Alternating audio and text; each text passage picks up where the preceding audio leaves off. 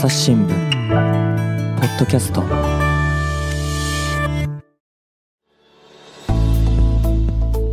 朝日新聞の神田大輔です。今回はですね科学医療部から小坪優記者に来てもらいました。小坪さんよろしくお願いします。こんにちはよろしくお願いします。小坪さんは今何を取材してるんですか？そうですね私は今科学医療部の、まあ、遊軍という、まあ、特に持ち場の、えーと、決まってる場所ではないんですけれども、うん、そこでまあおおむね環境問題なんかを中心に、うん、はい、取材をしております。あれですか？なんかもともと生き物お好きなんですか？そうですね。あの本当に物心ついた時からずっと あの生き物が好きで今も家ではあのメダカとかカメとか飼ってます。ああそのメダカカメとか水にこう縁のある生き物が好きなんですか？あ別にそうとも限らないですね。あのクワガタムシ飼ってたこともありますし、はい。そうですか。大体何でも好きですね。私もね、この配信をしている日のですね前の夜にですねうちにいるカブトムシがなんとさなぎから成虫になりまして、よかったなと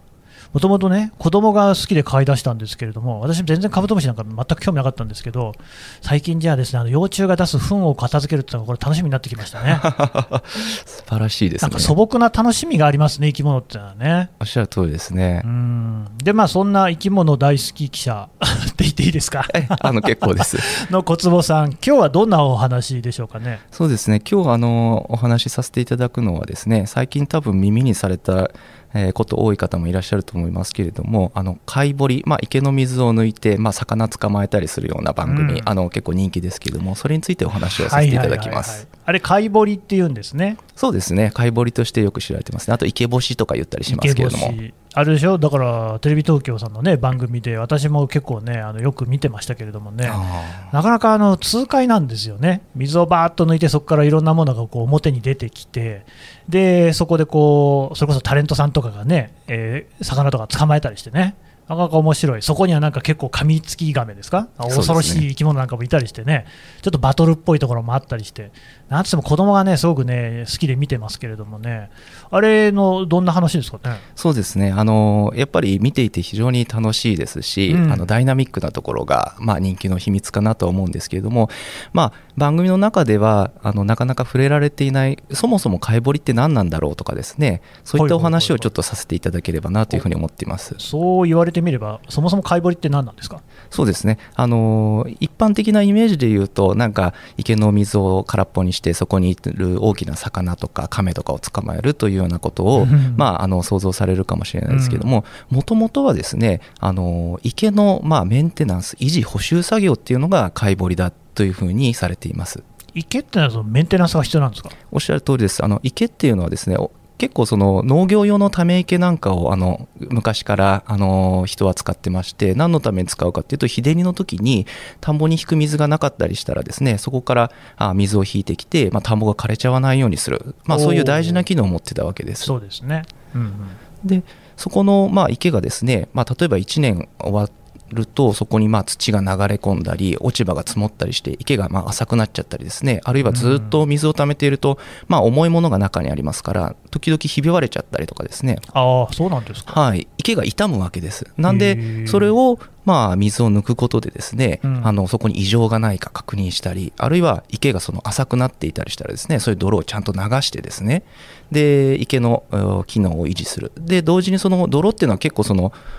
栄養分をたっぷり含んでいるのでそれを流すことであの池の先の、まあ、農地にですね栄養がいくというようなそんな機能もあります。あでもあれですよね。あの番組で取り上げてる池ってそういうその田んぼだ畑だっていうところの近くにあるものというよりは都市部の公園とかでそれこそもうずっとこうねそんな打ち捨てられているとは言わないけれども何がそこにあるのか分かんないような池が多いような印象ですけれどもそれもやっぱりメンテナンスは必要なんですか？はい、あの昔はそういう農業っていう側面あったと思いますけれども、うん、今のその公園の池とかというのはあの例えば地域の憩いの場であったりですね、はいはい、そうですよ。あの非常に、まあ、同じ地域の財産という意味ではあの昔のため池と同じようにあの大事なものであるというところがあります。うん、なのでそれを、まあ、あの品質が悪くなってしまわないようにですねあのその環境を整えるということはとても大事なことだと思います、うん、その品質を整えるためにやるのが貝掘りであると。はい、おっしゃる通りです。なるほどね。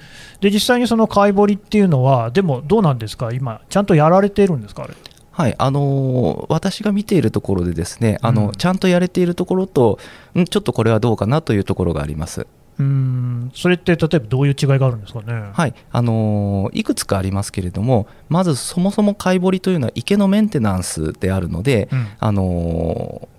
番組で報じられられているところというのはそのメンテナンス作業そのものというよりはあのそのごく一部のですね魚を捕まえるとか、あのまあ、亀を捕獲するとか、うん、そういう、まあ、あのなんて言うんでしょう捕獲作業。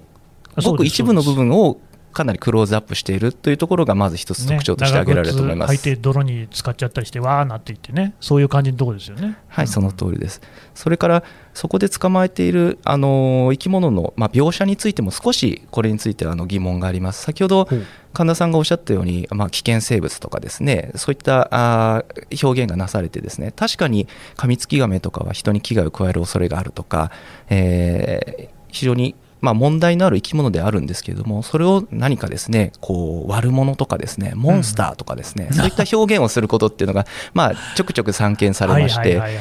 でもそれって考えてみたらそのモンスターが突然こうどこか宇宙からやってきてですねそこに住み着いたのではなく、うん、誰がそこに住ませてしまったのかっていうところをもっと深く掘り下げてもらえると嬉しいなというふうに思うことがあります。実際それどうどうなんですかね？やはりあのー一番そこで見逃してはいけないのは、うん、そこに連れてきたのは私たち人間であるっていう観点だと思うんです。やっぱそうなんですね。はい。あのー、まあよくペットとかとして飼われていたんだけれども例えばカメでしたらもう20年30年といきますし、うんうん、あるいは魚でもですね最初はすごく可愛い小魚だったのがこれずっと死ぬまで成長し続けてですね、はいはいはい、ある時もう水槽にパンパンになってしまったりするわけです。ありますよね。金魚とかでも大きくなっちゃうとねもうなんかターンできないぐらいでかくなっちゃうのありますよね。おっしゃる通りです、うん、でそうなると持て余してしまってですねかといって自分で例えば命を奪うのは忍びないと思ったらどうしてもその辺のなんか野生の環境というのはいいものに見えてそこにはい、なんて言うんでしょう強く生きていってくれというような感じでですね話しちゃう。そういったところから問題が始まっているわけです。うんまあ話しちゃうっていうと言い方いいですけど捨ててるんですよねあれね。あの正確にはそうだと思います、はい、でそういうものが溜まっちゃってるのがその都市部とりわけね、都市部の池っていうところがあるっていうところは、確かにあんまり 番組で振られることはないのかな、うん、あんまちゃんと見てないからよくわかんないですけど。はい、なんで、そしてそこにいるなんて言うんでしょうそういう悪者とかモンスターと言われがちな生き物だけじゃなくて、そこにもともとどういうものがいたのかという視点もすごく大事だと思うんです。要は都市の公園っていうのはかなり住宅地とかがこう広がっていく中でですね貴重な水辺だったりしてもうそこには他のところでは生きていけないような水辺の生物が生きていたりしたわけです。ところがそこに、あの強い生き物をですね放つことによって食べられてしまったり押しのけられたりしまったりして本当に他に行き場がなくてそこに行き着いたあの日本在来の生き物がですねもう本当に追い詰められている。そういった現状があるということもあの忘れてはいけないことだなと思います。あの番組をね見ていて、ちょっと気になるのが、その外来種を取り除くっていうことを目的にしてますよね、ただなんかあの、鯉っていうのも外来種なんですかね、あれはね。そうですね。あの、あんまり知られてなかったりするんですけれども、うん、あの鯉って、まあ、鯉のぼりとかで親しみのある生き物であるんですけれども、あの大体今、日本の各地にいる鯉というのは、あのユーラシア大陸から入ってきたあの外来の鯉です。日本にもともといた鯉というのはもう今琵琶湖とかぐらいにしか残っていない非常にあのレアな生き物になっています。うん。でその外来種か否かっていうことでその生き物をですね取り分ける、より分けるっていうこと自体はこれは正しいんですか？ああのそれも非常に大事な視点だと思います。あの危険な生物とか外来種は悪だとかですねそういう何て言うんでしょうくくりは非常に分かりやすい部分があるんですけれども何と言いますかそれだけでは見落としてしまうものがたくさんあると思って例えば私今日お昼にもあのご飯食べてきましたけども、はいはい、その時食べる米これは外来種なんですね。え、米って外来種なんですか？あの別にもともと日本にあった作物でも何でもないですし。そうなんだ。はい、あのことわざとかにも使われてますけれども、これも外来種なんです。でも私たちの生活には欠かせないものなので外来種イコール悪かっていうと、じゃあ米を全部駆除した方がいいのか。そんな議論は誰もしませんよね。でもそれこそね、そのことわざ、慣用句かな、神戸を垂れる稲穂かなみたいなこと言ってみたりとか、みずほの国だって言ってみたりとかね、米なんていうのはもう日本の伝統なのかと思ったら、外来種ですか、あれも。おっしゃる通りです。なんで、例えば野菜とかも大体外から入ってきた作物ですけれども、やっぱりまあサラダを食べたり、まあ、カレーにしたりですね、うんうん、そういう私たちが生きていく上で外来種っていうのは欠かせないわけです。うん。そうするとね、そういうの外来種をだけを取り除くっていうのはあんま意味ないそうですね。外来種だけを取り除くというよりは外来種だから取り除くという考え方はちょっと短絡的かなというふうに思います。ほらでもなんかそのブラックバスとかねブルーギルとかっていうのがこうね池を荒らすなんて話もよく聞く。あれは完全な外来種だし取った方がいいんじゃないですか？はいおっしゃる通りです。その時にやはりその必要になる観点というのが、うん、その侵略的外来種という視点になります。これはどういう意味かというと例えばあの農作物を食べてしまうとか日本にもともといた生き物に対して非常に大きな悪影響があるとかですね、うん、つまりそこにいるとあの日本に私たちの暮らしに対してですねあの大きな影響が出てしまう悪影響が出てしまうっていうそういう生き物がいる、うん、そういうものについてはやっぱり申し訳ないんだけれどもあの暮らしを良くしていくために私たちのために取り除かなければいけないというそういう視点が大事かと思っています。ちなみにその私たちの身近なところで池にいる生き物で侵略的外来種ってどんなのいますか？あのすぐ思いつくのはやっぱりアメリカザリガニですね。はいはい、うちにもいますよ、はい、子供取ってきたやつ。はい、あの私も子供の頃飼ってましたし、うん、あの大体日本中どこでもあのあの見ることが、はい、最近取っちゃいけなくなったんでしたっけね、あれってね。あえっ、ー、とですね、それはあの法律が改正されたときに、アメリカザリガニ以外のザリガニがあの法規制の対象になりました。あなるほど、はい、アメリカザリガニじゃないザリガニも当然いるんですよね。あの結構ですね、あの時々あの外国のニュースとかで、うん、あの変わった色のロブスターが捕まったとかいうのご覧になったことあるかと思いますけども、ザリガニって結構そのカラフルな品種とかがいたりしてですね、あの人気は人気なった人気のペットだったんです。うん。でそのただアメリカザリガニが侵略的外来種ですか？はいそうです。他のザリガニ食べちゃったんですか？あザリガニはですねあの非常にあの語り出せばですねザリガニって本当一晩中語っても足りないぐらい いろんなエピソードをはい、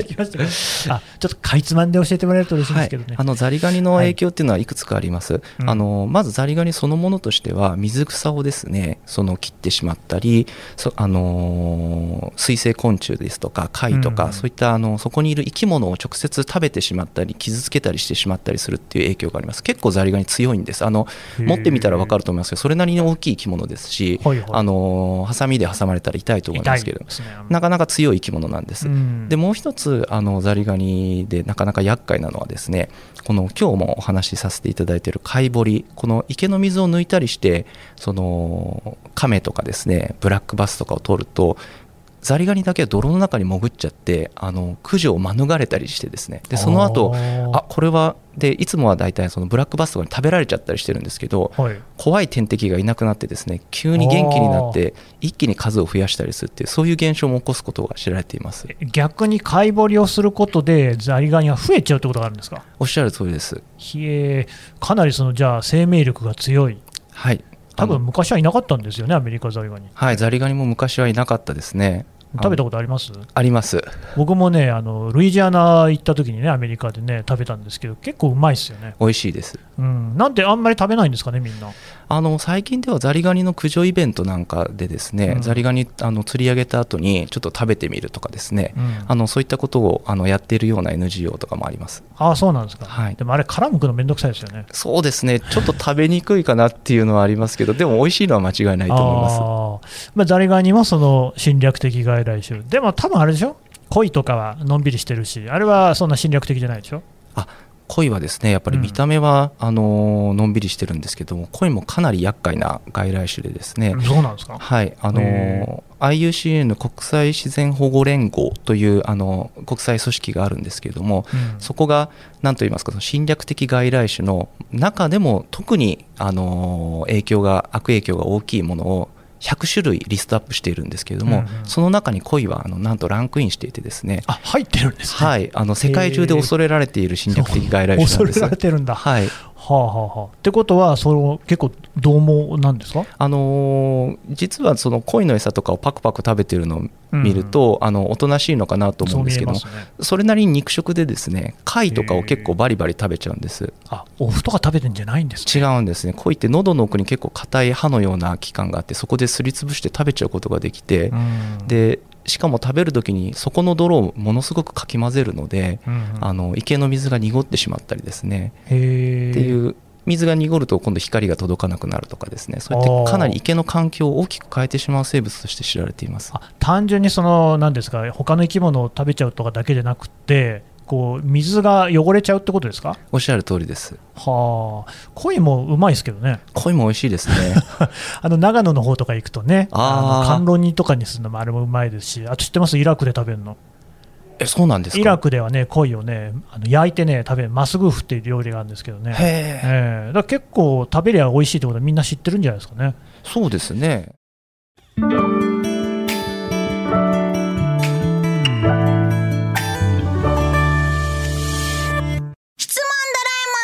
我が家の朝は質問から始まる。古代メキシコでのカカオ豆の使い道は？何だろう。身の回りのことや広い世界のことまでいろんな質問が毎朝君のもとへ。ママお金だって。毎朝のワクワクが未来を開く。朝日新聞なんかその侵略的侵略的か知りませんけど、そういう外来種って、やっぱ食べてうまいものもあるんですかね？あそれでいうと、例えばウシガエルとか美味しいですね。あウシガエルも侵略的外来種はい、あのウシガエルは侵略的外来種ですし、あの環境省の外来生物法という法律で、はいはい、あの飼育したり、他の場所に運んで放流したりすることが禁止されているあの、えー、生物です。じゃあ結構大変なやつなんですね。大変ですね。うん。亀はどうですか？亀もまた。えっ、ー、とそれは味の方ですか？え、あ、食べたことあります？亀もあのあるのはありますけども、亀もやっぱり、うん、あの鶏肉みたいな感じで美味しいです、ね、僕もね、八丈島行った時に一回ね、いただきましたけどもね、えっと、違います、その 池にいる亀は侵略的外来種もいるのかっていう話をちょっと聞きたかったんですけど、はい、失礼しました、あのそれでいくとあの、まずカミツキガメですね、これはさっき、あ、はいね、あの、うん言ったウシガエルと同じようにあの外来生物法で、あのーいろいろなその飼育ですとか放流が禁止されている、そういう種類になります。それから、あの可愛いあの緑亀が大きくなったあの亀ですね。あの、正確に赤耳亀と言いますけども。赤耳亀、はいはい、これもかなりあの影響の大きな侵略的外来種として知られています。これはその例の番組でもよく出てきますよね赤耳亀、ね、そうですね。あのよく捕まってますし、じゃあやっぱ結構その身近な生き物っていうのはそういう侵略的外来種多いんですね。そうですね。実は身の回りに侵略的外来種って本当にたくさん溢れているなというふうに思います。うん。そうするとやっぱ貝掘りなんかをした時にはそういうものは排除した方がいい。そうですね。あのー、最初からこれはダメだと決めつけなくてもいいとは思うんですけれども、うん、おそらく考えていくとですね自分たちの地元にはもともとはこういう生き物がいて池にはこんな生き物が住んでいた、だったらそういうものを残していくのも大事じゃないかって考えた時にですね果たして共存できるんだろうかっていう疑問が湧いてくると思うんです、うん。うん、その時に自分たちの地元の姿を描く中でやっぱり退場してもらわなきゃいけないっていう時にはやはり侵略的外来種っていうのは駆除をする方向になるのではないかなというふうに思います。なるほど。一方でね、まあ、この言い方、まわがままかもしれないですけれども、都会、僕も東京に住んでるわけですよね、に住んでると、子供がこうなんか身近でこう触れる、ね、生き物って、まあ、ザリガニぐらいみたいな話もあるんですけど、やっぱザリガニはまずいですか？あのそれがまさに今あの、なんて言うんでしょう問題提起させていただいた、結局そこの地域でどうしたいのかっていうところですよね。例えば公園であのザリガニを全部駆除したところでですね他に何もいないとかですね。そういった場所だったらあの例えばザリガニ釣りを年に何回かやることでザリガニの個体数を抑えてですねあなるほどね、えー、増えすぎないようにして、うん、なんというかその生き物を見るような環境あるいはそのなんでザリガニがここにいるんだろうとかですね、ザリガニってよく調べてみたら実はその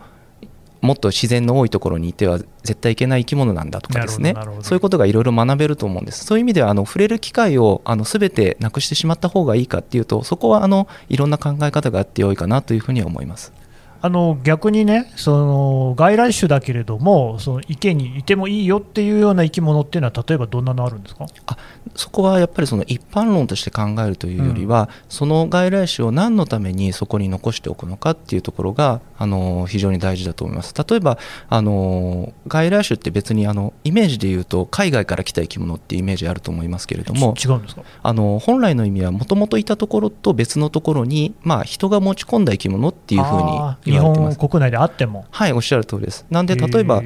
クニマスって外来種なんですよね今。あそうなんですはいあの絶滅したと思われてたのが、うん、あの山梨県であの実は生き,、はいはいはい、生き残っていたと聞きましたね。えー、ですごくあの私も聞いてあの嬉しいなと思ったんですけども、うん、本来の生息地ではないので、うん、定義から言うと外来種なんです。あそうなるわけですか。でもじゃあ駆除するかって言ったらだ 多分誰もそんなこと言いませんよね、うん、で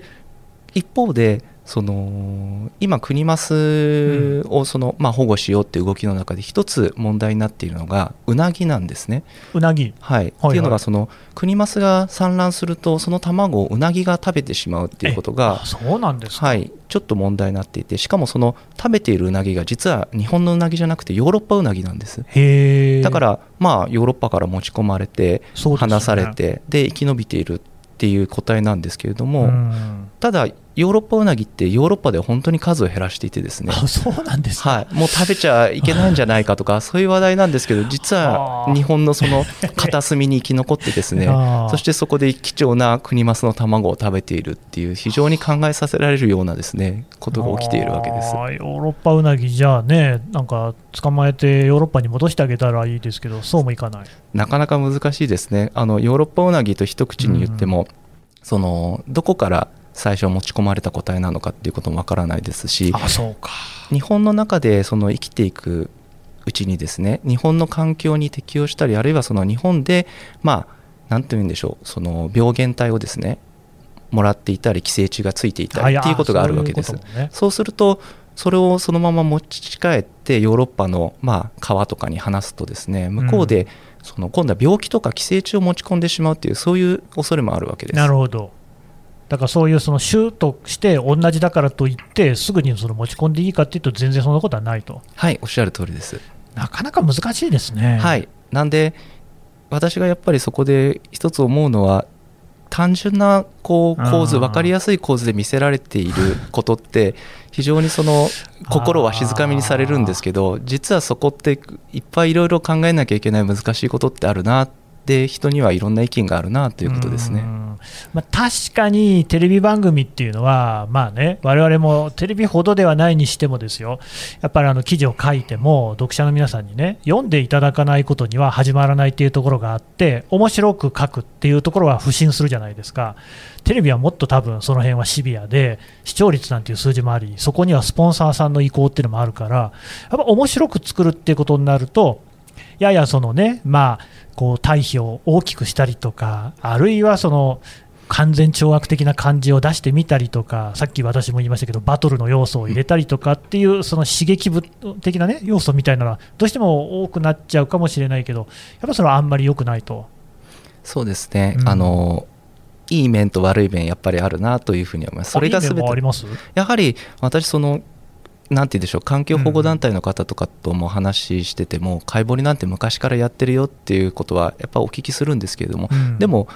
貝掘りとか池干しって言葉を耳にするようになったのって多分あの番組の影響だと思うんです。もう僕は正直知らなかったですね。はい。なんでそういう人をすごく増やしてでさっきあの神田さんからのご質問でその恋って外来種なんですかっていう、あの疑問がありましたけれどもそんなこと聞く人って多分 番組始まるまではそんなに多くなかったんじゃないかなと思うんです。ですね、えー、なんか恋をなんか恋を放って綺麗な川にしていますとかですね、ええ、そんな看板って多分私も見たことありますし、皆さん目にしたされたことある。放流のイベントみたいやってますよね。はい、おっしゃる通りです。なんでそういうのってすごくいいことっていうふうに思われていたかもしれないですけど、それが恋って実はかなり池の環境にこう影響を与える外来種なんだよっていうことをお茶の間にですね、うん、あの知らしめてくれたっていう効果これは私非常に大きなものあったんじゃないかなっていうふうに思います。逆に悪い面は？悪い面としてはやはりその先ほど来あのお伝えしているように外来種が悪いとかですね、うん、これは危険だモンスターだっていうなんというかその枠にはまったような表現をしてしまっていることやはり番組は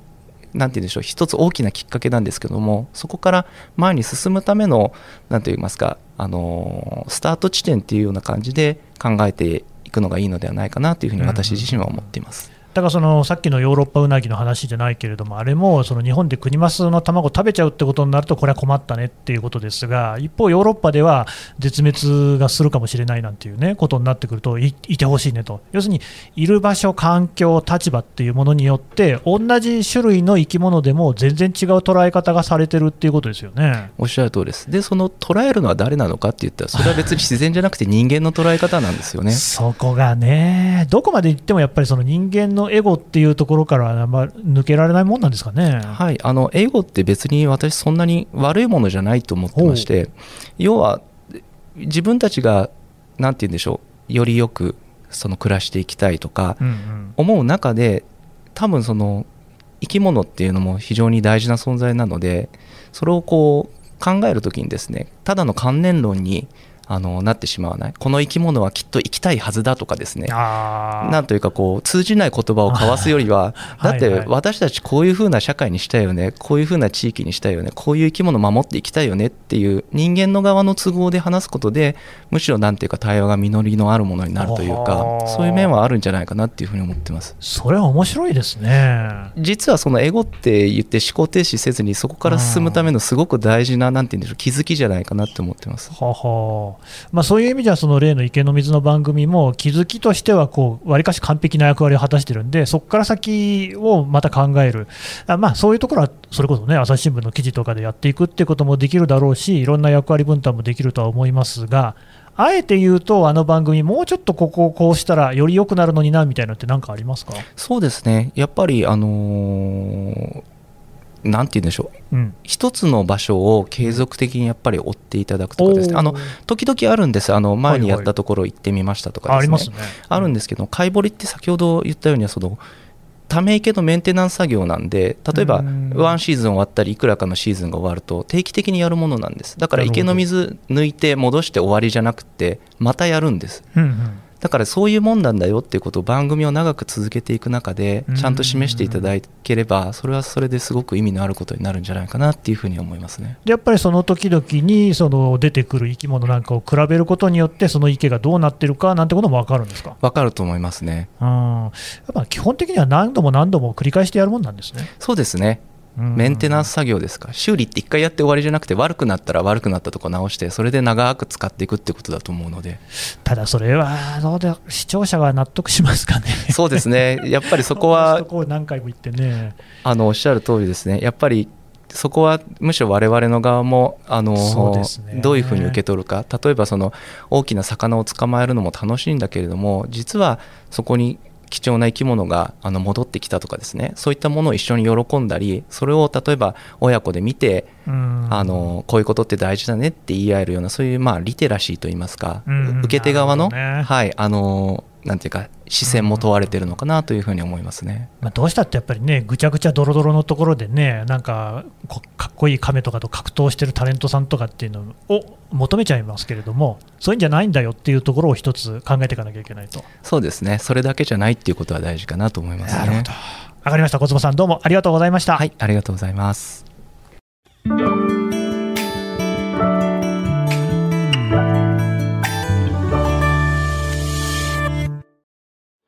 い、えー、科学医療部の記者小坪優さんの話を聞いてきましたさて小坪さんあのね今回のお話のようなことをまとめた本が出てるんですよね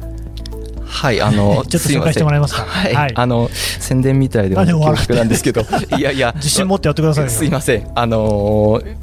うん、私、去年の秋に、あのー、そういう、今。